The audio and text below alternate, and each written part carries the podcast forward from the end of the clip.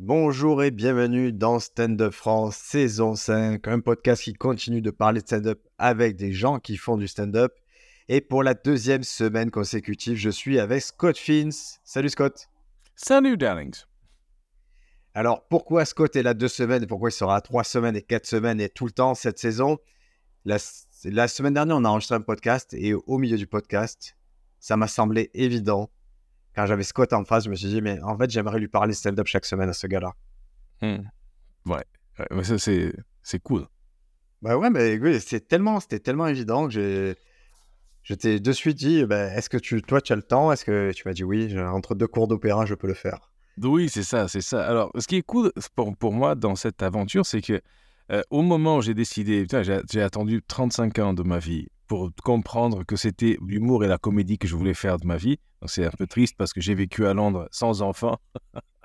Mais bon, euh, et, c'est grâce à Stand Up France que je me suis dit, bon, ok, comment je fais pour euh, apprendre? Parce que je suis un mec, je pars du principe, là, aujourd'hui, je ne sais pas faire un truc, donc je vais apprendre à faire ce truc, après, je vais savoir le faire. Et donc, je tombe sur Stand Up France, je tombe sur le livre de Greg Dean, euh, je, tombe, je tombe sur plein, plein, plein de choses. Du coup, euh, confinement, l'école de Greg Dean ferme et il ouvre des cours en ligne. Je prends des cours en ligne avec lui, je fais des trucs, je le rencontre, on parle, on travaille, je, donne des cours à son école, on traduit le bouquin, Judy Carter, pareil. Et là, finalement, tout ça, tout ça, c'est grâce à toi et grâce à Stand France et qu'aujourd'hui, je sois là à pouvoir partager des choses que j'ai appris pendant ce voyage, entre guillemets, c'est génial. C'est franchement, euh, la boucle est bouclée et c'est cool. Ah ben, je ne savais pas du tout que tu avais commencé par Stand Up France, que c'est ça qui t'avait mis un peu dans le... Ah, c'est marrant, je crois que ma, mon assistante personnelle, là... Tais-toi Tais-toi Tais dire cuisine. Ah ça, c'est drôle, ça. Je sais pas pourquoi, quelle, quelle série de mots j'ai prononcé pour qu'elle euh, pour qu'elle se sente concernée. Bref, ça, je, ne savais pas que tu avais été voilà, piqué par Stand Up France à la base, mais parce que Londres et l'Angleterre en général, on se... peut-être qu'en France, on ne se rend pas compte à quel point c'est massif en stand-up. Mais oui. La culture stand-up, elle est très très forte là-bas. Hein. Mais oui, mais oui, oui. C'est, elle, est très forte. Et bon, oui, c'est, c'est, bon, c'est à petite échelle par rapport à New York et à Los Angeles, etc. Mais c'est, c'est déjà, euh, je sais pas, ouais, c'est l'endroit numéro 3 au monde, quoi. Si, si tu réussis à Londres, bon, bah, tu, tu, tu sais que tu es solide pour aller, euh, pour aller ailleurs. Et, et, et je, me souviens, je suis allé dans, un, dans le Comedy Cellar, un truc comme ça, le, Comedy Club de Londres, il y a plus de 20 ans, et j'étais, waouh, j'étais ébloui. Voilà, c'est vraiment, tu sais même pas, t'es mort de rire. Et, et, et, même, je me souviens d'une blague, très drôle. C'est une, blague sur les fouf. Et il disait, le mec, il était, ouais, mais nous, les Anglais, euh, on est très discret, on fait genre que rien ne se passe et tout. Par exemple, tu fais l'amour et à un moment, il y a un peu de fouf. Tu vas pas dire Ah, c'est quoi ça? Tu dis T'inquiète pas, chérie, je vais rallumer les bougies. Et putain, ça, ça m'a, ça m'a marqué, ça est resté avec moi tout ce temps. Et je l'ai même sorti une fois et c'était merveilleux. Voilà. Elle est drôle, très très drôle. Ouais. Et hein, il y a aussi un circuit qu'on ne soupçonne pas, c'est qu'on pense Londres, mais il y a aussi un circuit de comédie club euh, au Royaume-Uni. Et donc, quelqu'un qui, euh, qui veut vivre du stand-up là-bas peut travailler régulièrement, en fait. Mais oui, mais oui. Quelque chose que tu n'as pas en France. en France, tu as droit à 13 heures de Flixbus. Tu vas jouer 10 minutes. Tu prends avec 25 balles de chapeau. Et il n'y a pas de circuit. ça, c'est à la fois une opportunité et à la fois, ça peut être décourageant pour tous les gens qui, euh, qui démarrent, quoi. Bah c'est, à mon sens, c'est le dernier maillon d'une chaîne pour qu'on ait vraiment un stand-up surpuissant c'est le circuit qui. Le jour où on a ce circuit, cette possibilité de prendre la voiture, de dire Ok, j'accepte de faire 3 heures, 4 heures de voiture, mais au bout, j'ai un cachet, au bout, je suis respecté en tant que comédien, ça changera tout. Mais oui, mais oui. Oui, parce que pour l'instant, c'est, on est encore dans le. Euh, alors, je ne sais pas trop comment expliquer ça, mais nous sommes encore le produit où, la scène est le produit et nous, les stand-uppers, les consommateurs, au même temps que le public. Donc on est euh, parallèle au public en tant que consommateur de stand-up. Donc les gens qui ont des lieux, ils disent Ouais, tiens, viens faire du stand-up chez moi. Et nous, ici à Toulouse, quand on a commencé avec le FMR, euh, on allait euh, gratos, quoi. On dit aux gens Bah oui, on vient gratuitement, voilà, donne, donne-moi une scène et, je serai content d'être là. Donc peu à peu, ça se professionnalise.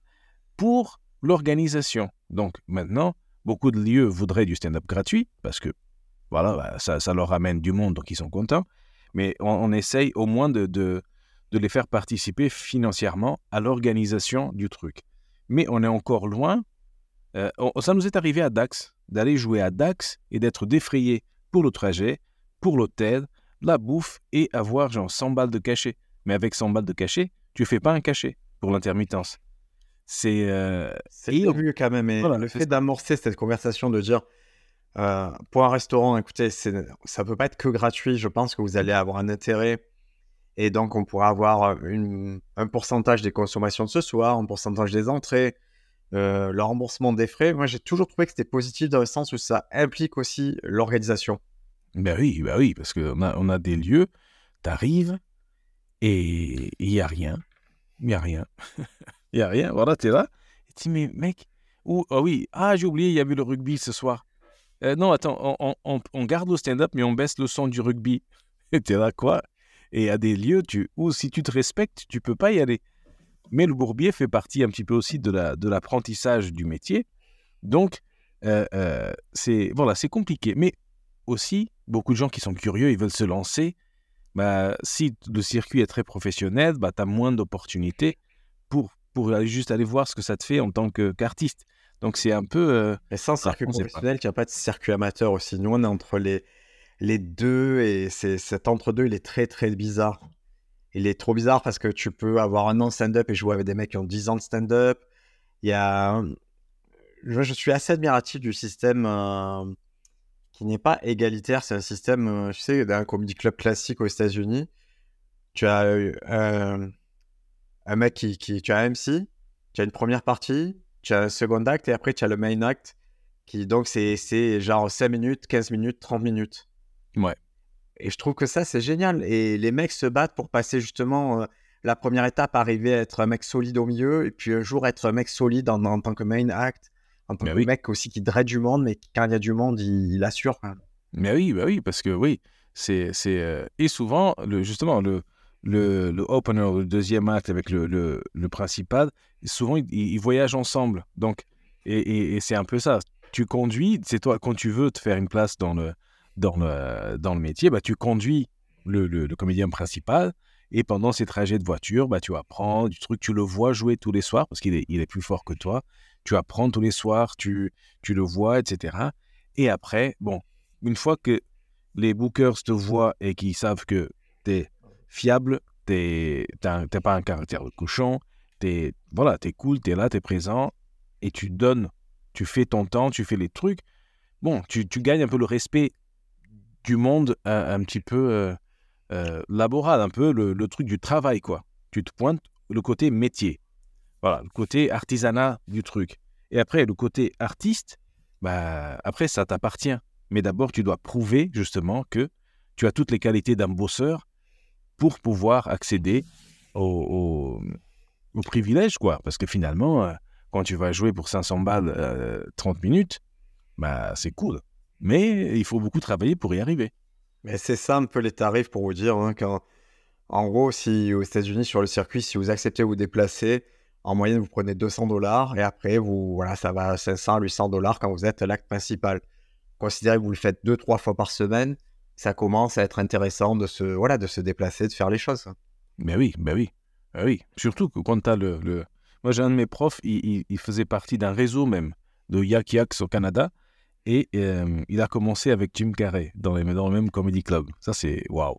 Et bon, euh, et voilà, c'était son métier. Il faisait une semaine dans un, un, club. Après, il allait, mais c'était comme un fonctionnaire du, des clubs stand, de club de stand-up. Et voilà, c'était sa vie. Il a fait ça pendant plus de 20 ans. C'était ça, voilà, son petit train-train. Et en plus, avec les mêmes, euh, le même texte. Voilà, il faisait son truc, il le faisait très bien. Il était passé à la télé. Et après, voilà, il a pu gagner sa vie comme ça hein, pendant pas mal de temps. Et, euh, mais bon, en France, il faut se, il faut se décarcasser tout seul. Il faut, et puis tu vois, ce qui est, ce qui est incroyable, c'est, j'ai l'occasion d'observer quand même le, circuit à Paris. Et tu vois que ça, les lignes ne bougent pas tant que ça, en fait. Parce que les, les, mecs y a, qui ont deux ans stand-up, ben, ils vont être avec ceux qui ont 10 ans, sur les mêmes plateaux. euh, payer la même chose. Alors, à moins d'être euh, vraiment au top et de drainer toi-même une certaine communauté, d'avoir ton spectacle et tout, ben, tu vois qu'il y a un niveau médian qui est très large, qui tape de un an stand-up à, même à 14 ans stand-up, tu peux se retrouver dans le même endroit. Ben oui, ben oui, ben oui, ben oui. Et ça, c'est. Ben, disons que euh, si tu vois ça aux États-Unis, un mec, justement, qui ça fait 15 ans qu'il est là et qui fait les mêmes choses, tu sais qu'il n'est pas bon. Ah, c'est un gros red flag. Voilà, il vient te donner des conseils. Ouais, c'est pas comme ça. Toi, tu dis, mec, ça fait 15 ans, ta gueule. Voilà, voilà laisse-moi tranquille. Mais en France, c'est très aléatoire. Disons que tu peux, après, quand es à Paris, que tu es exposé et que tu te bouges et que tu t'exposes aux, gens, bah, il y a peut-être une rencontre, il y a quelque chose qui peut se faire, qui peut te donner un peu plus d'exposition, parce que finalement, c'est ça. C'est tu passes à la télé, tu passes à la radio, tu as quelque chose. Et là, bah, c'est plus facile de d'avoir un spectacle, d'avoir un producteur, etc. Parce que tu es exploitable. Pour l'instant, euh, moi j'ai eu une, proposition d'un théâtre à Paris pour venir jouer. Genre, déjà, tu dis, «Hmm, le mec il t'appelle, il sait même pas où tu es. «Ah, tu viens venir jouer à théâtre à Paris Je dis oui, quelles sont les conditions? Oui, c'est. Alors, ça, c'est une question qui est. Euh, des fois, on se gêne, mais c'est les... vraiment la question qu'il faut poser tout le temps, voire même les verser en disant ça, ce sont mes conditions à moi. Ben oui, ben oui, ben oui. C'est, c'est, euh, Et finalement, je, moi, je pouvais pas. Et j'ai demandé aux gens, et ils disent non, non, mais là-bas, tu payes 70% de la recette, plus la, la régie, plus machin. Donc, tu es sûr que tu. Moi, tu prends pas de risque, parce que c'est pas un minimum garanti, mais tu es sûr que tu gagnes pas d'argent. Et tu. Ok. Et après, ça arrive à un point aussi, tu te dis, bon, euh, est-ce que j'ai envie justement de passer une soirée entière aller à un lieu, attendre pour jouer, jouer, attendre le, le, le chapeau, le cachet, etc., rentrer chez moi et tu pars avec 30 balles ou 20 balles c'est pas toujours euh, la réponse n'est pas toujours ouais des fois tu te dis non. Bah, il faut être je je dis toujours il faut être orienté par un objectif tu peux faire même des moi ça me dérange pas même de jouer pour 10 balles si je sais quel objectif j'ai quand j'y vais. Si je sais que je dois, je suis en plein réglage de 5 nouvelles minutes, tant pis, je peux enchaîner les, les, les petits plans comme ça. Dans la soirée, en faire 3-4. Et vraiment, parce que ça favorise ma mémorisation, ça, voilà, ça flatte un truc que je ne sais pas faire d'habitude. Je ne suis pas un, mec qui répète beaucoup. Donc, enchaîner les petits plans comme ça, ça me va.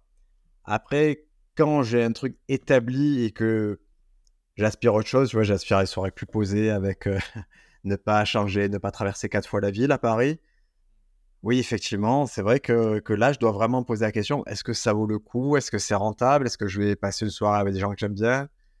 Et il y a d'autres paramètres qui rentrent en compte assez vite, en fait. Mais oui, il y a des lieux, tu te dis, ouais, j'y vais gratuit, même, mais c'est une super salle, le public est ultra chaud. Si je me filme et que j'ai un bon rire, c'est gagné. Parce que là, tu fais un bel extrait pour, pour tes réseaux, etc. Et là, c'est cool tout de suite. Euh.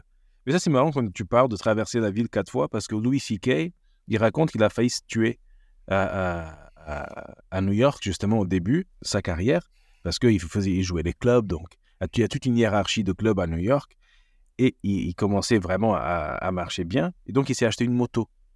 Il s'est acheté une moto pour, euh, pour, euh, pour aller d'un club à l'autre. Et il, roulait comme un taré à, New York. Il s'est mangé une voiture et il a failli crever pour ça, justement, parce que euh, voilà, il avait la poche pleine de billets et il était là avec cette, euh, cette, euh, cette fin de scène.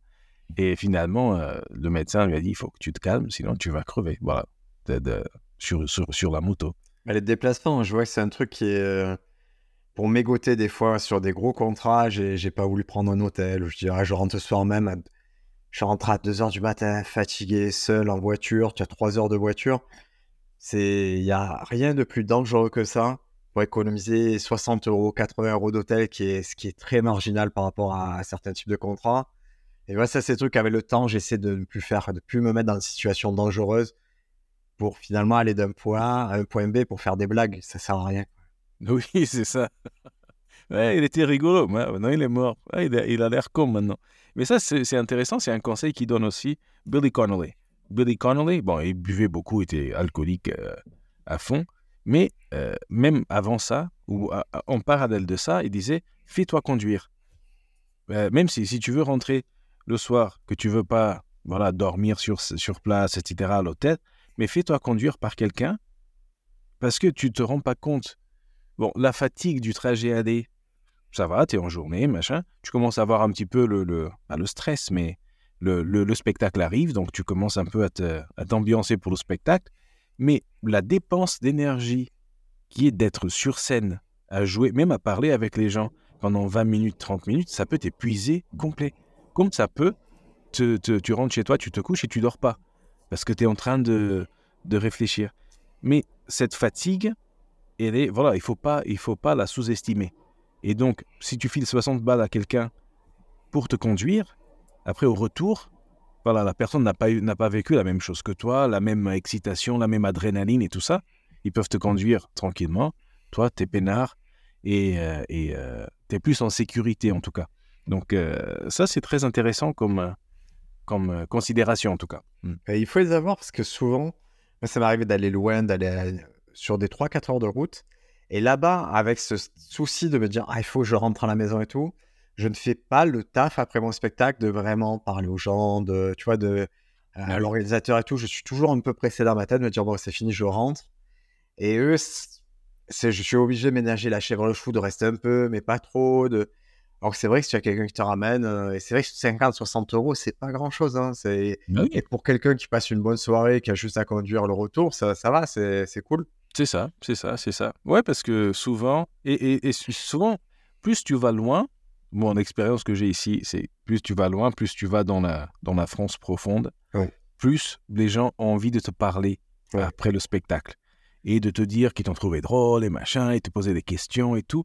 Et c'est vrai que si tu as l'air, euh, ouais, ouais, et tu es en train de regarder ta montre pour partir, c'est pas, c'est pas la même chose, quoi.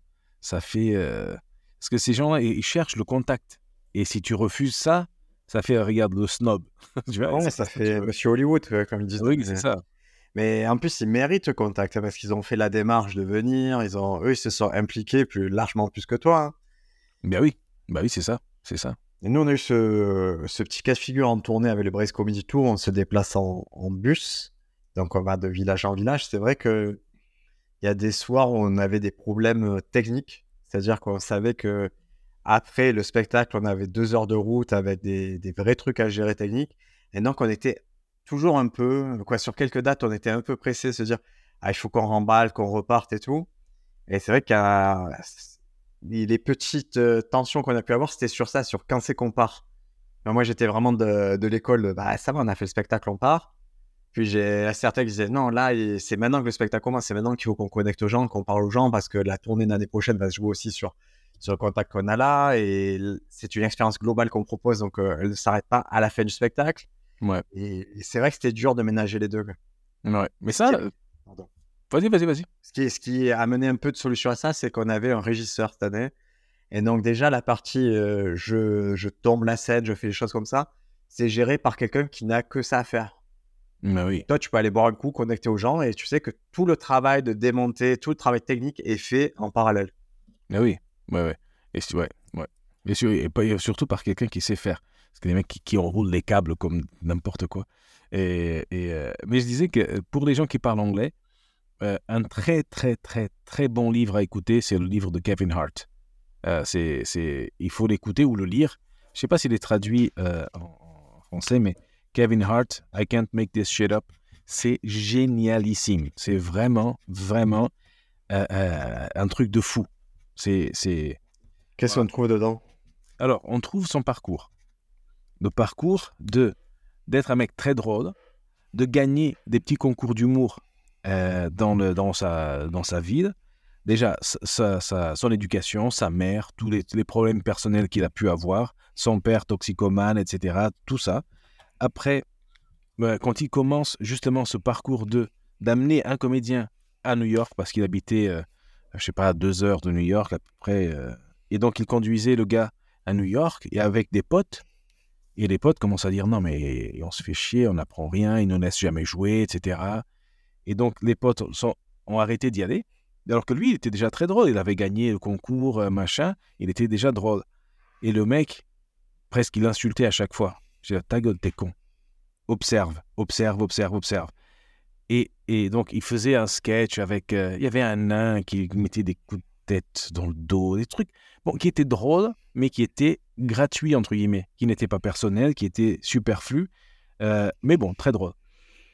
Et là, quand il commence à, comprendre qu'il doit parler de lui, et voilà, donc il y a tout ça, tout ça, tout ce, ce- ce- cette transformation entre le mec qui fait la blague qu'il sait faire et le mec qui fait la blague dont il a, qu'il a besoin de faire.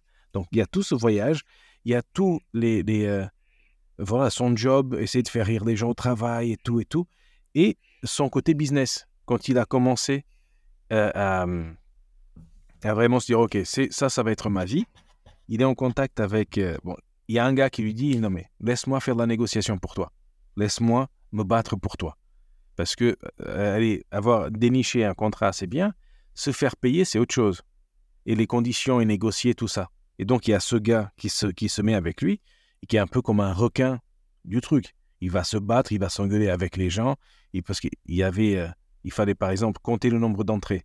Et moi j'ai eu le cas, une copine, on est allé faire un spectacle, et la personne du théâtre euh, lui a annoncé un nombre de personnes dans le public que tu te dis quand tu regardes dans la caméra du, du spectacle, tu dis mais Et je sais pas où tu les as comptés, mais et ils, sont, ils ont l'air d'être plus nombreux à la caméra. Et donc, comment un gars a commencé à négocier les conditions pour lui, et comment, avant chaque spectacle, ils allaient flyer dans les centres commerciaux, ils allaient flyer, ils allaient parler. Après, ils commençaient à être nombreux dans l'équipe. Il y en avait un qui était fort pour parler aux femmes. Donc, il parlait, il, allait vendre le spectacle, entre guillemets, à des femmes. L'autre, c'était pour les mecs. L'autre, c'était pour les, les, les, les, petites petits magasins, etc., pour mettre des affiches et récupérer les adresses mail. Et, ta, ta, ta, ta, et ça, ça faisait comme une boule de neige. Et le mec s'est construit, mais un empire de médias, une, une, euh, vraiment une, une industrie à lui tout seul. Et ça, franchement, c'est très détaillé. C'est, je recommande à tout le monde d'écouter ça. C'est merveilleux. Bon, je te propose qu'on continue sur Kevin Hart alors. Et Il y a un documentaire sur lui sur Netflix qui s'appelle Kevin Hart Don't Fuck This Up. Et c'est sur un. Ça, ça, ça touche, en fait, le point médian de ce documentaire, c'est ce moment où il doit présenter euh, les Oscars, tout comme ça, et qu'en fait, il, on, on lui ressort un vieux tweet et hein, sa, sa participation est annulée. C'est comment il va se reconstruire autour de ça. Ouais. Et dans ce documentaire, on voit son quotidien, mais en fait, le gars, c'est une machine. Bah oui, oui, oui. C'est une le storytelling aussi, mais c'est une vraie machine. Eh oui, oui, oui, c'est euh, parce qu'il a compris, justement, avec son édu- éducation ultra euh, euh, rigide de sa mère, euh, vraiment un truc de fou, mais voilà, qui, qui est, qui est intéressant justement à connaître, et une éthique de travail qui est sans faille. Il, a tout, euh, voilà, genre, il est, très fort, il a beaucoup d'argent, beaucoup de trucs, mais c'est... Bon, après, tu ne peux pas avoir tout. Avoir du succès au travail, du succès dans tes relations et euh, euh, du temps pour toi. Donc, il faut toujours choisir un petit peu. Mais lui, franchement, moi, j'ai j'ai pas vu ce documentaire, mais je- c'est Gervais qui, perd- qui, qui parle de ça. Et il fait, euh, mais il parlait de ça et sa blague était, euh, tiens, t'imagines, le euh, Kevin Hart devait présenter les Oscars. Le rêve de sa vie, c'était de présenter les Oscars et on ne le laisse pas à cause d'un vieux tweet d'il y a 10 ans. Et son exemple, c'était Et moi, mon tweet, imagine, dans 10 ans, on va, on va me sortir un tweet Une femme n'a pas de bite et m'empêcher de présenter un truc. Tu peux pas savoir qu'il y a 10 ans, c'était pas polémique de dire ça. Mais maintenant, c'est polémique. Tu vois, donc il y a des trucs. C'est très intéressant, ça. Ben, à l'orée de, surtout dans le, dans le stand-up, si tu prends le stand-up des années 80 à 2000, si on devait vraiment décortiquer les blagues et leur appliquer un filtre de 2023, 87% des gens seraient cancel. Bah oui, bah oui, bah oui. Bah oui. Et sachant dans les années 80-90, une blague sur deux, c'est tu es gay. Bah oui. Il fallait pas être gay. Friends, il fallait pas être gay. Il n'y a rien de pire dans Friends que, que d'avoir l'air gay. Bah oui, bah oui, bah oui, bah oui. Oui, c'est ça, c'est ça. Et quand tu vois, par exemple, des, des, du, euh, du Eddie Murphy, les deux spectacles là. Ouais. Oh, C'est que sur ça, c'est tellement drôle. voilà, c'est, c'est, c'est très, très, très. Putain, le, le, le coup de, de, de. euh, il, il veut pas euh, embrasser un gay parce qu'il a peur de choper le sida. c'est con, c'est con. Et dans le contexte, mais euh, moi je disais, ça reste drôle. Euh, ça reste lui comme il le fait, mais on sait que c'est, c'est que ce sont des mots et que les mots ne sont pas des actes. Les mots euh, le- d'un, comi- d'un, d'un comique ne sont pas, euh, comme dit Ricky Gervais, faire une blague avec euh, où je dis que je tabasse un enfant de 4 ans n'est pas la même chose que ramener un enfant de 4 ans sur scène et de le tabasser. Ouais. Et euh, voilà, après, c'est, c'est, c'est compliqué. hein. Il s'est Après, exprimé Jim Murphy sur ces blagues. Il a dit qu'il les ferait plus, que tu vois, il a été obligé lui de porter un regard sur son passé, de dire bon, ben maintenant ça se passerait plus et je je suis pas fier de tout. Ben oui, ben oui, c'est ça. C'est, euh, c'est, euh, c'est ça. Et maintenant, il y a, il y a, euh, comme disait Mr Bean, il disait, bah, si une blague est faite dans un contexte et que le public de ce contexte a rigolé ce jour-là, bah, il, imagine que la blague devait être, devrait être autorisée. Voilà. Voilà. Au moins avoir le mérite d'être, d'être faite. Voilà. Parce que quand tu sors justement d'un contexte et tu sors 20 ans plus tard, bah, pff, voilà, ça n'a plus de, n'a plus de sens. Et comme dire, ouais, les, les, les fondateurs des États-Unis, ils avaient des esclaves. Oui, oui. Bah, mec, c'est. Voilà. Bon, c'est qu'est-ce qu'on va faire? C'est ça, juger les gens dans le passé avec les standards justement de 2023, tout en, en, en se disant que moi, dans cette situation, j'aurais été meilleur que cette personne-là. Et ça, c'est ultra prétentieux. Euh, C'est un peu la limite de, voilà, de cette relecture. Et là, pour les fans de Kevin Hart, et il y a une bonne nouvelle, c'est qu'il va sortir avant la fin d'année un documentaire euh, qui s'appelle Headliners Only. C'est Kevin Hart et Chris Rock lors de leur tournée mondiale. Ouais. Donc euh, c'est sûr que ça sur Netflix. Maintenant, on a un vrai souci sur le stand-up sur Netflix. Actuellement, les spectacles ne sortent pas, je vous le confirme, les spectacles ne sortent vraiment pas. Pete Holmes, qui est quand même euh, une signature majeure, à mon sens, de Netflix, son spectacle est sorti aux États-Unis, n'est pas sorti en France. Donc je ne sais pas quel est l'avenir du stand-up sur Netflix en France, mais pour l'instant, ça s'annonce pas très bien. Ouais. Ouais. Ah, moi, je regrette les temps de Pirate Bay. J'étais là, c'est comme ça que je suis tombé amoureux du stand-up. J'étais là, je- ça m'intriguait le stand-up. Je, je cherche sur Internet euh, top 10 spectacles de stand-up. Et là, bam, quelqu'un avait compilé 10 spectacles de stand-up. Et là, tu es là, wow. Et toi, tu as l'avantage d'être euh, anglophone. Eh oui, c'est oui. vrai que le- la, la traduction française, le sous-titrage français a fait découvrir le stand-up à tellement de gens et tellement, je dis, de gens qui, à la base, te disent, je vois pas comment ça peut les intéresser. Boum, ils tombent sur un spectacle et ils adorent. Mais oui, mais oui. Ouais. Après, c'est, c'est dans, maintenant, avec un peu d'expérience, ce que j'apprécie, d'a- d'ailleurs, j'apprécie de moins en moins le stand-up, ça c'est intéressant. Quand je vois quelqu'un jouer, des fois tu dis, ah, ok. t'es plus, t'es plus ébloui par. euh, tu, trouves, tu entends les gens rire. ah, mais Est-ce que tu as encore des attentes? Est-ce qu'il y a encore des artistes, quand tu as dit qu'il va sortir son spectacle, lui, je vais me régaler? Mais oui, oui, oui, oui, oui. Oui, j'ai, beaucoup attendu le spectacle de Louis C.K. Tout le monde. Euh, ouais. Après, après, après le truc, maintenant le dernier, il a, il a refait un autre depuis, ça je ne l'ai pas regardé. Et Le Dolby, euh, tu n'as pas regardé le Dolby Theater, là, le dernier? Non, euh, je pense, je pense pas. Et, euh, et ça, j'avais une attente. Mais euh, oui, oui. Eddie Izzard, bah, Eddie Izzard, j'adorerais voir Great Expectations qu'elle a fait. Euh, euh, et ça m'a donné envie d'adapter moi un livre et jouer tout un spectacle. Je vais faire tous les personnages d'un livre. Euh, ça m'a vachement donné envie. Ah, J'ai déjà mangé avec elle, euh, justement. Ah ouais? Euh, ouais. On a, il y a quelques années, avec. Euh, je faisais une tournée avec euh, Yacine Bellous en Ah oui, je l'ai.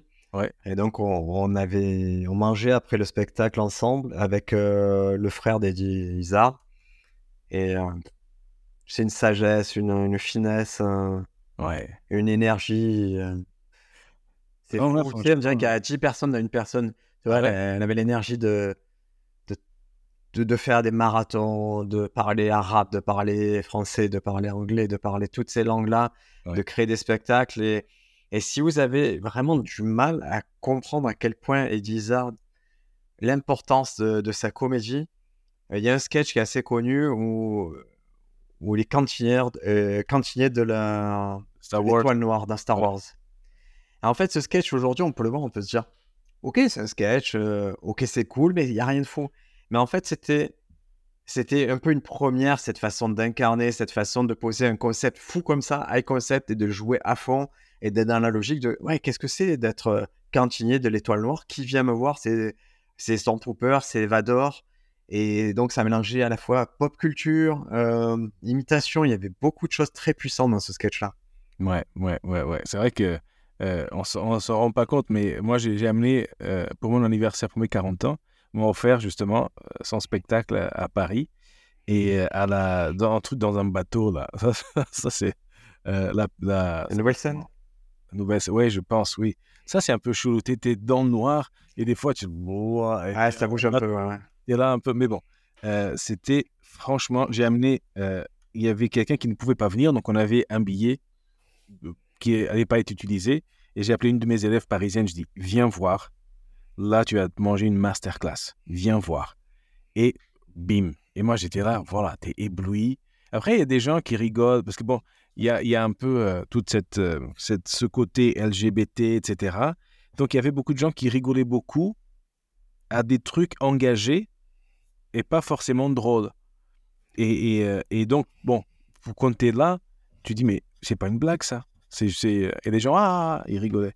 Mais c'est vraiment une masterclass de, de, d'act-out, d'intention de jeu, de, de déplacement. C'est, c'est, c'est, c'est un génie, quoi. C'est, Ouais, c'est c'est généreux et c'est la limite. Nous, c'était le, bah, c'était la langue. C'était que le français, c'était pas à 100% ça. Donc, euh, ça patinait, ça, ça, ça empêche un peu la, la compréhension des blagues, ça empêche un peu le truc. Mais malgré ce, euh, y, il y avait.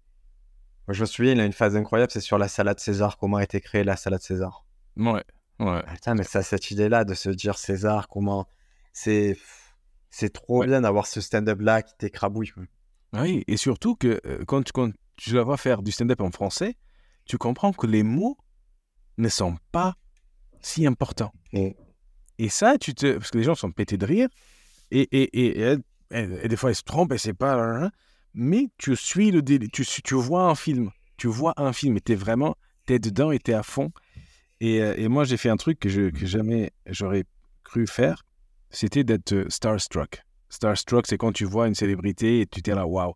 Et j'avais déjà vu Elie Isar à Toulouse avec euh, Yacine Beddouz, justement. Et là, j'arrivais sur le quai et c'était en, en haut et il fallait descendre des escaliers pour aller à la nouvelle scène. Et je la vois. Bon, après, tu peux pas la louper avec sa, sa tête blonde, pétard comme ça. Ouais. Et moi, je commence à gueuler comme un animal parce que c'était une surprise. Je savais pas que j'allais le voir. Et je la vois en bas. Je dis, hé, hey, Eddie Et Elle regarde comme ça. Elle me voyait même pas. Ouais, je viens te voir. Euh, je- Voilà, j'ai senti le besoin d'informer Eddie Izzard que, que je c'est-. c'est sympa de l'adresser, se dire ouais, j'ai envie que ce truc-là il sorte, et c'est c'est de la joie. Ah oui, c'est ça, c'était, c'était, plus fort que moi. Et, et j'ai tenu vraiment à, lui dire, mais genre, t'inquiète, t'inquiète, j'arrive, je viens te voir. ça, c'était drôle. Après, j'ai demandé si on pouvait la voir. euh, Dina elle est en train de manger avec sa famille. euh, elle dit, ah, bon, merde. Bon, tant pis pour Eddie, ça. M'a pas connu. Pas En tout cas, voilà, l'importance Izzard dans, dans le stand-up est, est plus approuvée. C'est vrai que des fois, on a du mal, en analysant de, de 2023, à se dire hey, telle personne est importante, telle personne est importante. Des fois, je dis, même des gens dans l'humour français, des, des gens qui ont eu des gros succès, des courtes manches, des gens comme ça, Mhm. on oublie, on se dit, ouais, qu'est-ce que c'était? Ouais, Je fais le bébé et tout. Mais à, l'époque, il y avait la, la demande, et quoi, l'offre était très réduite. Et donc, ces gens-là, on voyait leurs sketchs, on les voyait euh, plusieurs fois par mois, ils passaient dans plusieurs émissions. Hmm. Et ils ont eu une vraie influence sur ce qui est devenu l'humour après. hein. Mais oui, bah oui. Mais surtout quand tu vois, quand tu vois techniquement comment, comment euh, la chose évolue. Parce que bon, après, il y, a- un truc, c'est être consommateur de stand-up et ça, c'est très cool, tu te marres et c'est très bien. Après, quand tu es amoureux un peu de cette forme d'art, tu vas voir, c'est un peu comme, euh, comme en peinture. Tu as des impressionnistes, des machins, tout ça, tout ça, et ça va d'une époque à une autre et tu, tu peux suivre un petit peu l'évolution. Donc, Eddie Izzard, là, dans ce spectacle de, de, Great Expectations, grandes attentes, il me semble, C'est ça. français, euh, elle dit Oh, j'ai fait ça avec la technique de Richard Pryor. Alors que si tu es jeune, tu dis non, c'est Eddie Izzard qui fait ça. Ça, c'est la technique d'Eddie Izzard. Eddie Izzard dit non, non, non, ça, c'est la technique de Richard Pryor. Et Richard Pryor va te dire, ça c'est la technique de Bill Cosby. Et Bill Cosby va te dire, ça c'est la technique de je sais pas quoi. Incroyable, hein Et ça va comme ça. Et donc c'est important de, de, de comprendre là où on est aujourd'hui. Et au moins techniquement, parce qu'un truc que je vois par exemple, c'est euh, euh, dans, les, dans les mises en scène, dans les act-out, la façon française de faire, c'est euh, au lieu de jouer, jouer ton personnage dans la scène et jouer l'autre personnage, tu fais ton personnage répéter les, les répliques de l'autre. Et tu restes toujours sur ton personnage. Un truc comme ça, c'est Muriel Robin, il y a le sketch de la fenêtre. Il dit, mais monsieur, il y a du jeu. Comment ça, c'est juste un peu de jeu? Monsieur, je peux passer ma tête à travers. Comment ça, c'est pas grave? Et c'est toujours? Je vois cette mécanique qui consiste juste à reformuler ce que le mec vient te dire et à réagir, faire que la réaction. C'est ça. Alors que d'autres vont faire les deux personnages. Et, et des fois, c'est presque des accents que tu vois dans le, dans le stand-up de chaque, euh, de chaque zone, de chaque pays. Et ça, c'est euh, c'est intéressant en tout cas. Ouais, bah puis euh, en plus, il y a plusieurs écoles, c'est pas tranché. Il y en a qui ont un succès terrible juste en rapportant ce que la personne dit, mais sans jamais la jouer. Ouais. Sans jamais faire d'act-out. Et puis il y en a, on a l'impression qu'ils ne font jamais d'act-out. Ouais, typiquement, Louis C.K., la plupart des gens se disent, je fais pas d'act-out, alors que son spectacle, ce ne sont que des act-out. Ouais, ouais, ouais. Mais ils sont subtils, ils sont, c'est des petits personnages très, com- très complexes à croquer, mais hop, comme il est fait subtilement, on le voit pas que c'est un act-out. Bah oui, bah oui. Et surtout que l'act-out, là, si on rentre un peu dans la technique pure, l'act-out te fait gagner du temps. Parce que dire, ah, l'autre fois, j'ai joué ce spectacle euh, le vendredi soir, il y a une dame qui m'a dit, ah non, euh, euh, mon mari peut pas porter de barbe. Tu n'as pas besoin de dire tout ça. Tu joues. Tu joues direct et tu, et tu fais avancer le, tu fais avancer le truc. Et tu peux réagir plus vite. Et, et souvent, tu peux montrer au lieu de, de dire. Je donne l'exemple d'Arun aussi. Haroun, les gens, ah, c'est très subtil, Haroun. Oui, mais Haroun, quand tu regardes ses sketchs, c'est une prémisse, une idée et un act-out. Et, et, il, le- joue, il le fait très bien. Et, mais quand tu le vois, et pareil, des gens se seraient capables de dire qu'Haroun ne fait pas d'act-out. Tu vois, c'est euh, parce que c'est tellement bien fait que tu vois le film, et mais tu ne vois pas le comédien faire le, le truc. C'est impressionnant. C'est quand c'est bien fait, c'est cool. L'act-out, je te rejoins sur le fait que ça, ça gagne en efficacité. Parce que, en fait, à partir du moment où on est l'act-out, c'est-à-dire le fait de jouer les choses, on a posé, on pose un décor, une situation. C'est vraiment comme un scénario, intérieur jour, euh, euh, boîte de nuit. Non, ce serait stupide. Voilà. Ouais, ça peut arriver intérieur jour, boîte de nuit, Bah il n'y aurait rien, quoi. Non, mais À 6 heures du matin. Ouais. encore intérieur jour, euh, supermarché. Dès le moment où on est dans un supermarché, il y a une logique qui s'installe.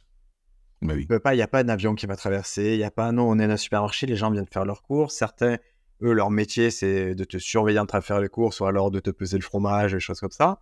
Donc, on pose une logique et à partir de là, on peut exploiter toute la situation sans rappeler à chaque fois, je suis au supermarché. Non, non, on a compris, tu es au supermarché.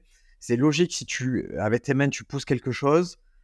Et l'act-out, en fait, il permet d'augmenter une donnée qui est super importante, c'est le rire par minute. Euh, pour calculer votre rire par minute, hein, vous, tout simplement, vous filmez, vous filmez, euh, vous filmez votre sketch quand vous passez sur scène. Vous prenez une minute et vous comptez combien vous avez eu de rire tout simplement dans la minute. Si vous êtes bon, vous en avez 8-10. Si vous débutez, vous en avez 1-2, c'est très bien. Et si vous êtes euh, dans la moyenne, 4-5, ça serait déjà cool. Et la seule façon vraiment efficace d'augmenter son rire par minute, ce sont les act-out, parce que dès qu'on rentre dans un act-out, la probabilité que les rires tombent plus souvent augmente beaucoup, parce qu'il n'y a plus ce besoin d'introduire, plus besoin de ce besoin de faire la prémisse ou quoi. Les gens vont réagir juste au personnage et à la situation. Et nous, on a analysé par exemple un sketch d'Artus. euh, les sketchs d'Artus sont très efficaces. Tu prends le rire par minute d'un sketch d'Artus en moyenne, il est très très fort et des fois il est le double de la plupart des sketchs français. Ouais. Pourquoi? Parce que lui, poum, quand ça tombe, il passe en act-out très rapidement. Ses prémices sont courtes et après il fait que dérouler des personnages. Mais oui, mais euh, il y, a un truc, c'est c'est un un reproche que je fais aux stand-uppers, c'est euh, ne pas faire d'économie de scénario. Voilà, tu es dans un supermarché. Boum, voilà, on sait tout déjà du supermarché. On sait tout. Alors, tu fais un truc à un supermarché. Après, tu racontes une autre anecdote où quelqu'un, je sais pas, s'est moqué de toi. Et tu dis, après, j'étais dans, dans la pompe à essence. Mais pourquoi Pourquoi tu déplaces ton, ton histoire ailleurs que dans un endroit où tu as déjà tout, où les gens ont déjà tout compris? Mais je pense que les gens sont un peu attachés à la vérité. Ah, parce que ça s'est pas passé au supermarché. C'est. S'en fout. Garde-le. On est dedans. On, ensuite, on filme. Et c'est un peu presque une. C'est anti. euh, anti-climax. On est dedans, on est bien, on est confortable en tant que public. On a les refs, la- le caissier, la caissière, le truc, la queue, machin, les, les annonces et tout. Et tout d'un coup, hop, on doit suivre. Maintenant, tu es à l'église ou tu es ailleurs. Mais on n'a pas parlé encore de ton livre, où tout ça, c'est écrit noir Ah. sur blanc. Ah ah. Alors, le livre, euh, par la magie du podcast et tout, le livre, l'épisode du livre va arriver avant cet épisode-là. Ah ouais. Ouais, ouais. Là, moi, je te propose qu'on continue à parler de ça. Et Ok. On fera un épisode spécial sur le livre qui s'appelle Le guide ultime du stand-up, qui est disponible sur Amazon, uniquement sur Amazon, parce que les éditeurs m'ont cassé les pieds, concrètement. Et qu'on n'a pas forcément besoin d'eux, surtout quand on adresse une niche comme le, comme le stand-up. Ouais. Et, et oui, oui, pour, pour cette histoire de ne pas changer de lieu, en fait, des fois, on, on se trompe de combat. On se trompe de. Des fois, on se fait le combat de la vérité telle qu'elle s'est passée factuellement. On oublie que des fois, l'intérêt, c'est plus l'intention. Qu'est-ce que je voulais dire derrière cette histoire? Qu'il y a des gens qui me contrarient. Et cette anecdote qui s'est passée à la pompe à essence, est-ce que les enjeux, ça serait pas exactement les mêmes euh, au moment d'acheter du jambon au supermarché Bah oui. ça change pas. L'essence, c'est vraiment la même chose. Juste, on garde une unité de lieu, on facilite la compréhension des gens et surtout, on facilite notre mood. Quand Oui. on se dit je suis au supermarché, on s'est défini aussi, on s'est positionné sur. bah, C'était un moment où je faisais les cours, j'étais tranquille, il n'y avait pas d'enjeu. Et dans ce moment sans enjeu, il y a quelqu'un qui vient me contrarier. Mais oui, mais oui. Et ça, tu as, touché un truc, unité de lieu. Waouh c'est- très important de comprendre que dans les histoires, tu as soit une unité d'action, soit de lieu, soit de personnage. Et euh, euh, dans le stand-up, je pense qu'on tombe beaucoup sur l'unité personnage, ou moi, dans, mon petit ego à moi, est-ce qu'il y a des choses qui m'arrivent, etc., alors que l'unité de lieu ou d'action sont plus faciles à suivre. Parce que tu. tu, tu voilà, pour, pour, pour dire aux gens, bah, unité de lieu, c'est tout se passe au même lieu. Le temps défile, le lieu reste pareil. Unité d'action, l'action reste constante, même si le lieu et le temps peuvent défiler. Et l'unité de personnage, c'est. Bah, tu, suis, tu peux suivre toute la vie d'un personnage, de sa naissance à sa mort, et c'est que le personnage qui est, qui est, qui est important.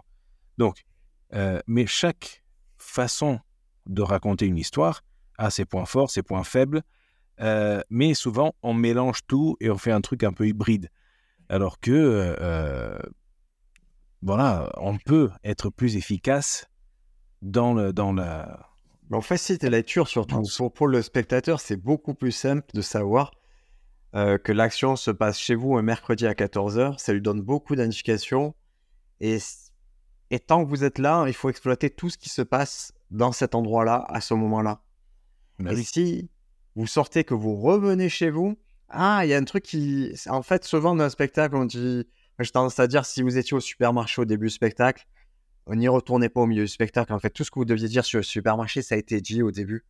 Mais oui, Ça sert à rien de faire ces allers-retours. Et, et c'est vrai qu'à force, des fois, de décomposer ces sketchs, de prendre des bouts de blagues et tout, on se retrouve avec des, des sketchs euh, best-of. bah oui, bah oui. Bah Et on, on y perd pas mal, même. Oui, oui surtout qu'on est- on essaye des fois de, de reproduire des trucs qui sont bien passés euh, quelquefois. Genre, tu, tu fais une blague, tu l'as fait deux, trois fois, et ça marche bien. Et tu dis, ah, cette blague, elle est bonne, donc je la garde. Et après, tu veux trouver moyen de la mettre quelque part.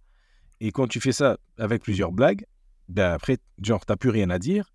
Tu viens faire des trucs qui ne sont pas euh, euh, connectés. Excusez-moi. hop.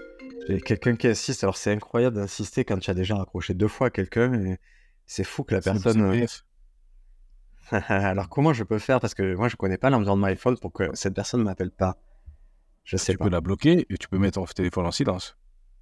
Mais il est en silence. Jamais. En fait, j'ai tout. J'ai l'iPad, Ah, l'iPhone, la- ah, tout, tout qui, tout qui arrive en même temps. Et je, je ne souhaite pas que ça fasse ça, en fait. Ah oui, surtout si on t'envoie des nudes et que tous les écrans s'affichent à la maison. Attends, je vais, Ah, je vais lui envoyer un message comme quoi je, je, je te rappellerai un jour. Oh, voilà. Excuse-moi, c'était justement Aucun à quelqu'un qui j'ai donné des cours à Bordeaux. je suis pas content. Je veux mon argent. Non, non, c'est quelqu'un de très cool, mais qui a, qui a des demandes régulières et je peux pas adresser ces demandes actuellement. Et c'est très Excusez-moi, je t'ai- interrompu par cette histoire-là. Mais bon, euh, et un autre truc, bon, ça, c'est, on, on développera tous ces, ces concepts un petit peu plus en détail et dans le livre, vous pourrez trouver tout ce qu'il vous faut pour, pour les comprendre. Et c'est la notion de syntaxe. Euh, que, et ça, c'est important parce que voilà, c'est chiant quand, quand je, chaque, chaque fois que je raconte ça à quelqu'un, il me regarde, tu vois, le petit, le, le petit, le petit personnage qu'il y a dans la tête des gens, il se barre et le regard reste vitreux. Je parle avec. C'est trop abstrait pour eux, tu penses? Ben, c'est- oui, parce que, disons que euh, le problème des gens, quand ils, pensent à, à quelqu'un qui leur apprend des choses sur le stand-up, c'est que ah, ce mec, il pense qu'il a inventé le stand-up et qu'il est en train de me dire comment faire. Alors que tout ce qu'on est en train de faire, c'est de décrire la réalité et partant du principe que si tu comprends les mécanismes qui, qui sont en jeu, tu peux les manipuler et tu peux euh, en tirer avantage. Mais l'idée de la syntaxe, syntaxe, c'est quoi? C'est de permettre de dire qui a fait quoi à qui. Et de faire comprendre aux humoristes que, et tout, tout, tout producteur de contenu, que chaque chose que tu dis, chaque concept que tu dis, ça va éclairer, ça va provoquer une image dans la tête de ton public. Parce que le cerveau du public n'a pas le choix. C'est un truc, c'est automatique. Donc si tu commences à dire que euh, hier soir, à l'église de machin, il y avait un chien rose qui chantait avec un, un pangolin qui, qui faisait la claquette, tu obliges les gens à chaque moment, tiens, un pangolin qui fait de la claquette. Waouh, ça n'a jamais été dit de l'histoire de l'humanité. Mais tu obliges les gens à fabriquer ces images. Et donc, quand tu donnes trop d'images, bah, tu, as, tu, tu te retrouves avec un public perplexe qui est là, j'ai, pourquoi je suis en train de penser à ça? Et des fois, ta blague est tellement loin de ton setup, ton punchline est tellement loin de ton setup, parce que tu as mis plein de concepts au milieu, que les gens sont là et hein? Quoi? Que- Pourquoi? Qu'est-ce qu'il dit? Pourquoi? Et, et ils rigolent pas. C'est, c'est, euh, Donc, chaque Je mot. ça à la, à la- à la cuisine, moi. Je me dis à chaque fois que tu amènes un truc trop compliqué, c'est une couche de compréhension, comme une couche de pâte que tu mets, et, et ça devient indigeste en fait. C'est trop compliqué. Si tu demandes aux gens de faire tous ces efforts-là, tu peux là. Un effort, ils veulent bien le faire, ils veulent bien passer la pâte, la première couche, mais après, ils ne peuvent pas, il faut leur faciliter le travail. Ben oui, ben oui. Et, et ça aussi, un truc pour, pour les gens qui écrivent leurs euh, textes, n'oubliez pas que quand vous avez une page blanche devant vous et que vous la remplissez de vos blagues, la page reste allumée devant vous avec les mots que vous avez écrits il y a 5, il y a 10, il y a 15 minutes. Alors que le public, quand il entend ces mots de votre bouche, leur mémoire vive ne permet pas de les garder en tête. Donc, euh, je vois beaucoup de gens rebondir. Et ça, ah, j'ai- pourquoi t'écris ça là? Ah, je rebondis parce que au truc que j'ai dit, il y a, il y, a, genre, il y a trois paragraphes. Ils appellent ça un callback. Je dis non, attends, un callback, euh, pour que ce soit un callback, il faut que ça colle quelque chose back dans la tête et que le truc soit encore là. Parce que sinon, c'est c'est pas un callback, c'est juste un truc euh, aléatoire que tu balances comme ça. Mais dans ta tête, c'est limpide, c'est cristallin, c'est parfaitement logique parce que tu as la page devant toi et les mots écrits devant toi. Et donc, c'est un peu l'écrivain qui se voit écrire. Tu écris, tu vois, et tu tu t'embrouilles et tu fais un truc, pour toi, c'est waouh. Mais les gens comprennent rien. Et c'est vrai que je- j'utilise l'image des balles. Souvent, les blagues, je considère, sont des balles qu'on envoie en l'air, et des fois, on peut les rattraper plus tard. Ouais. Mais pour l'avoir attrapé, il faut l'avoir lancé, que tout le monde ait vu que tu as lancé cette balle et qu'elle soit très, très, très claire. S'il n'y Bah a oui. pas ça, ils se disent, qu'est-ce qu'il fait à ce moment-là? Pourquoi il rattrape une balle qui... C'est, Ah oui. Ça marche pas, quoi. Le rendez-vous ne se fait pas, et c'est vrai que les callbacks ne peuvent se faire que sur des choses très marquantes, très identifiées, identifiables. Ouais, mais ça c'est drôle parce que le- le- un peu le, la fausse conception qu'on a du callback, c'est que c'est un truc que tu peux programmer et que alors que quand ça marche vraiment, c'est quand tu es sur scène, tu dis un truc et là tu fais allusion à quelque chose qui s'est passé avant, mais tu y fais allusion parce que ça a été marquant et ça a été marquant pour toi aussi en tant que personne qui, qui a vécu cette expérience. Et là, bien sûr, quand tu fais un callback, là, ça l'explose parce que la référence est fraîche, elle est universelle, tout le monde là, les gens qui étaient là, tout le monde a vu le truc, et là, bien sûr, ça explose. Mais quand tu veux le faire de façon artificielle, c'est beaucoup, beaucoup, beaucoup plus compliqué. Et Ouais, euh, vraiment quelque chose que je considère très artificiel. Dans un spectacle, dans l'unité spectacle, c'est vraiment le callback, c'est le truc le plus artificiel, à mon sens. Parce que c'est quelque chose que je, recommande aux gens avec qui je travaille, ne pas les adresser de suite, de les adresser après avoir joué le spectacle, après avoir fait le rodage. Là, on fait une relecture, on se dit, OK, c'est quoi les idées qui ont explosé? C'est quoi les trucs comme ça? Qu'est-ce qu'on peut identifier? Et quand c'est que vers la fin, on peut avoir des rappels de ça. Quand c'est que dans cette situation, euh, il s'est passé un truc au jambon au supermarché, peut-être qu'à la fin, tu manges un sandwich. Ok, c'est opportun, opportun de parler du jambon. De Bah oui. faire ce callback sur ça. Mais c'est un truc qu'on crée après un peu artificiellement. On ponctue. Et souvent, vous verrez dans un spectacle, quand les gens commencent à ramasser les balles qu'ils ont lancées, vous pouvez être sûr que vous êtes sur la, le dernier dixième du spectacle, c'est la fin du spectacle. Bah oui, oui, oui, oui. Et après, il y a les, les callbacks aussi. Il y a un truc, euh, euh, c'est le public qui te les fait. Oui. Là, c'est intéressant. Si, si le public, à la fin du spectacle, te dit Ah, c'était très drôle ça. Tu vois les, trucs qui ont marqué les gens, tu, tu, là, tu te dis Ah, là, j'ai quelque chose. Un exemple de ça, c'est Billy Connolly. Il faisait, euh, il disait, bon, sa prémisse de son sketch, c'était que il parle à la télé. Quand il regarde la télé, il, il- parle. Bon. Et là, il, il- il racontait qu'il voyait un documentaire animalier où il y avait un lion qui allait bouffer, je sais pas, c'était un gnou ou un autre, un wildebeest, je sais pas comment on dit en français. Et, euh, et, et lui, il est dans, sur son canapé. Et, quand il est sur scène, il, imite la narration du documentaire. Et là, il appelle la lionne euh, Agnès. Agnès la lionne. Et Agnès, machin. Et lui, il commence à griter, à, griter, à crier au gnou Il y a un lion Il y a un lion Mais putain, il y a un lion Fais gaffe au lion, machin. Mais ce qui avait fait rire tout le monde, c'était que la lionne s'appelle Agnès. Et le lendemain du spectacle, on commence à le. Alors, comment va Agnès? Agnès, mais c'est qui Agnès? Bah, la lionne. Et là, tu comprends que ça a marqué les gens. Mais quand tu es en train d'écrire en 10 minutes et tu dis non, là, je vais mettre un petit callback. Déjà, quand tu dis je vais mettre un petit callback, c'est c'est déjà. euh, c'est dangereux. quoi. fait, ouais. Bah oui, c'est ça.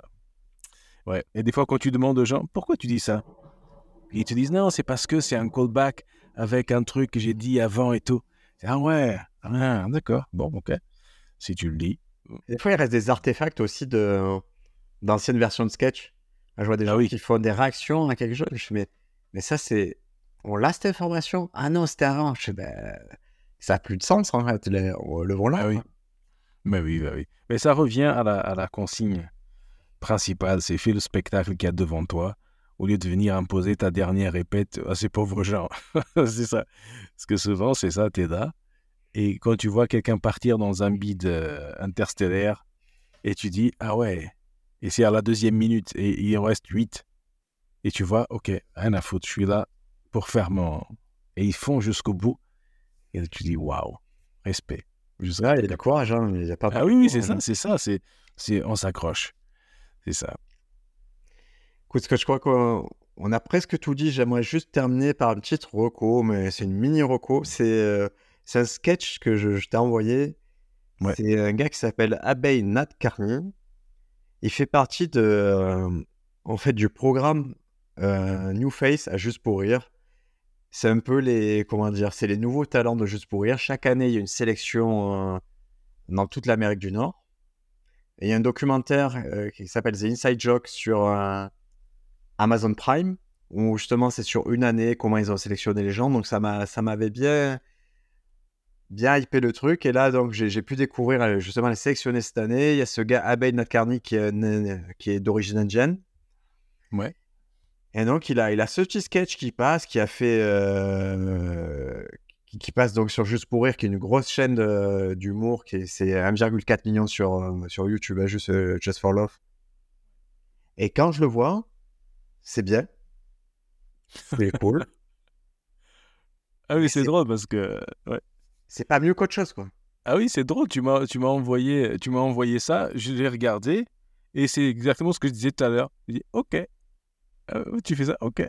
Alors j'aime bien parce que bon, il fait les deux listes. Il fait, il prend Donald Trump et ça, c'est ce que le truc, mon truc préféré, c'est Donald Trump qui parle en espagnol.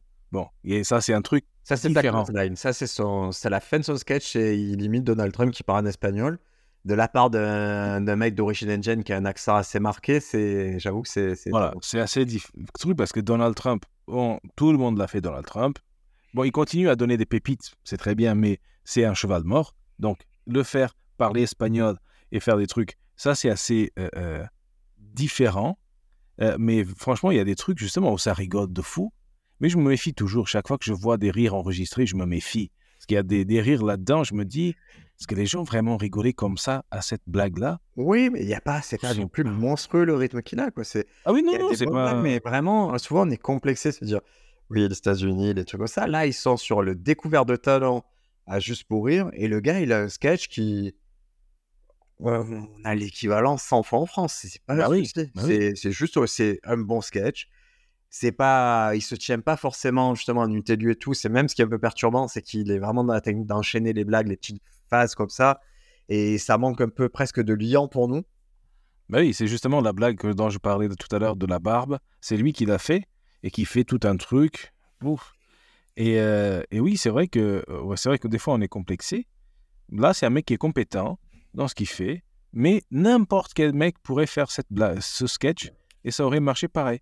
Voilà. Euh, euh, Il n'y a rien de ce que j'ai vu dans ce, un petit passage, c'est genre six, six minutes. Il n'y a rien qui me donne envie de découvrir son univers. Genre, ce gars, il y a quelque chose de différent. Non, c'est un mec compétent.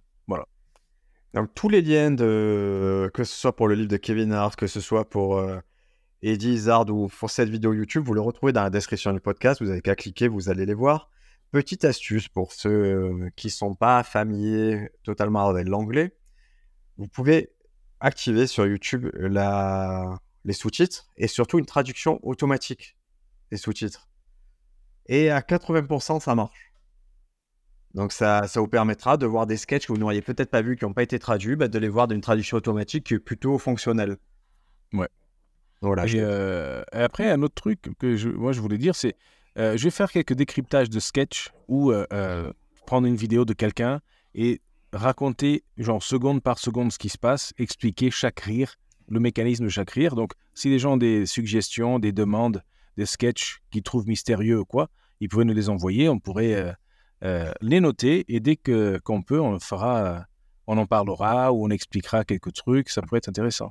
Alors je sais pas si on se ferait striker si on le fait en vidéo sur, euh, sur YouTube ou quoi, mais c'est peut-être un truc à faire justement à proposer en vidéo où on ferait des pauses sur Twitch ou un truc comme ça. Oui, c'est ça, des choses comme ça, ou euh, euh, carrément. moi, je l'ai, fait, je l'ai fait sur un truc de pour mes élèves, hein, je l'ai fait sur Romain Fraissinet, et c'était en, en non répertorié, euh, donc, euh, mais ça a passé. Donc, je après, je, je sais qu'il y a des, des chaînes ou des, des, des gens qui publient du contenu qui, qui font des strikes automatiques, qui demandent automatiquement à que ce soit euh, vérifié. Mais en tout cas, on peut dire à tout le monde regarde la vidéo, tu la regardes deux, trois fois, après on t'explique le truc et on tu sauras de quoi on parle, Euh, même si c'est pas idéal. Ouais, bah écoute, c'est vrai, là on tombe dans l'ultra geek. Hein. Oui. sait que Stade de France, on était arrivé au point, au point de non-retour, mais on a, voilà, on a encore franchi une étape. On va Ah oui, oui, il n'y a, les- pas- a un rire qu'on ne peut pas expliquer. Et ça, c'est merveilleux. Écoute, Merci beaucoup Scott pour ce nouvel épisode. On, on se retrouve la semaine prochaine. Ouais. Et d'ici là, bah, écoutez, continuez à contacter Scott pour, euh, pour euh, tout ce qui peut être coaching ou conseil. Euh, achetez le guide ultime du stand-up sur Amazon. Euh, J'ai beaucoup de, de frais à rembourser sur ce. Oui, c'est ça. Et voilà, n'hésitez pas à nous envoyer vos petites questions. Si vous avez des sujets que vous voulez qu'on aborde ou des, voilà, ou des épisodes spéciaux, on le fera. On étudiera tout et on fera bah, ce qui nous plaît Allez. Et n'oubliez pas de jouer et de vous amuser sur scène, parce que c'est pour ça que vous faites ça. pour l'argent. C'est ça, et du pognon.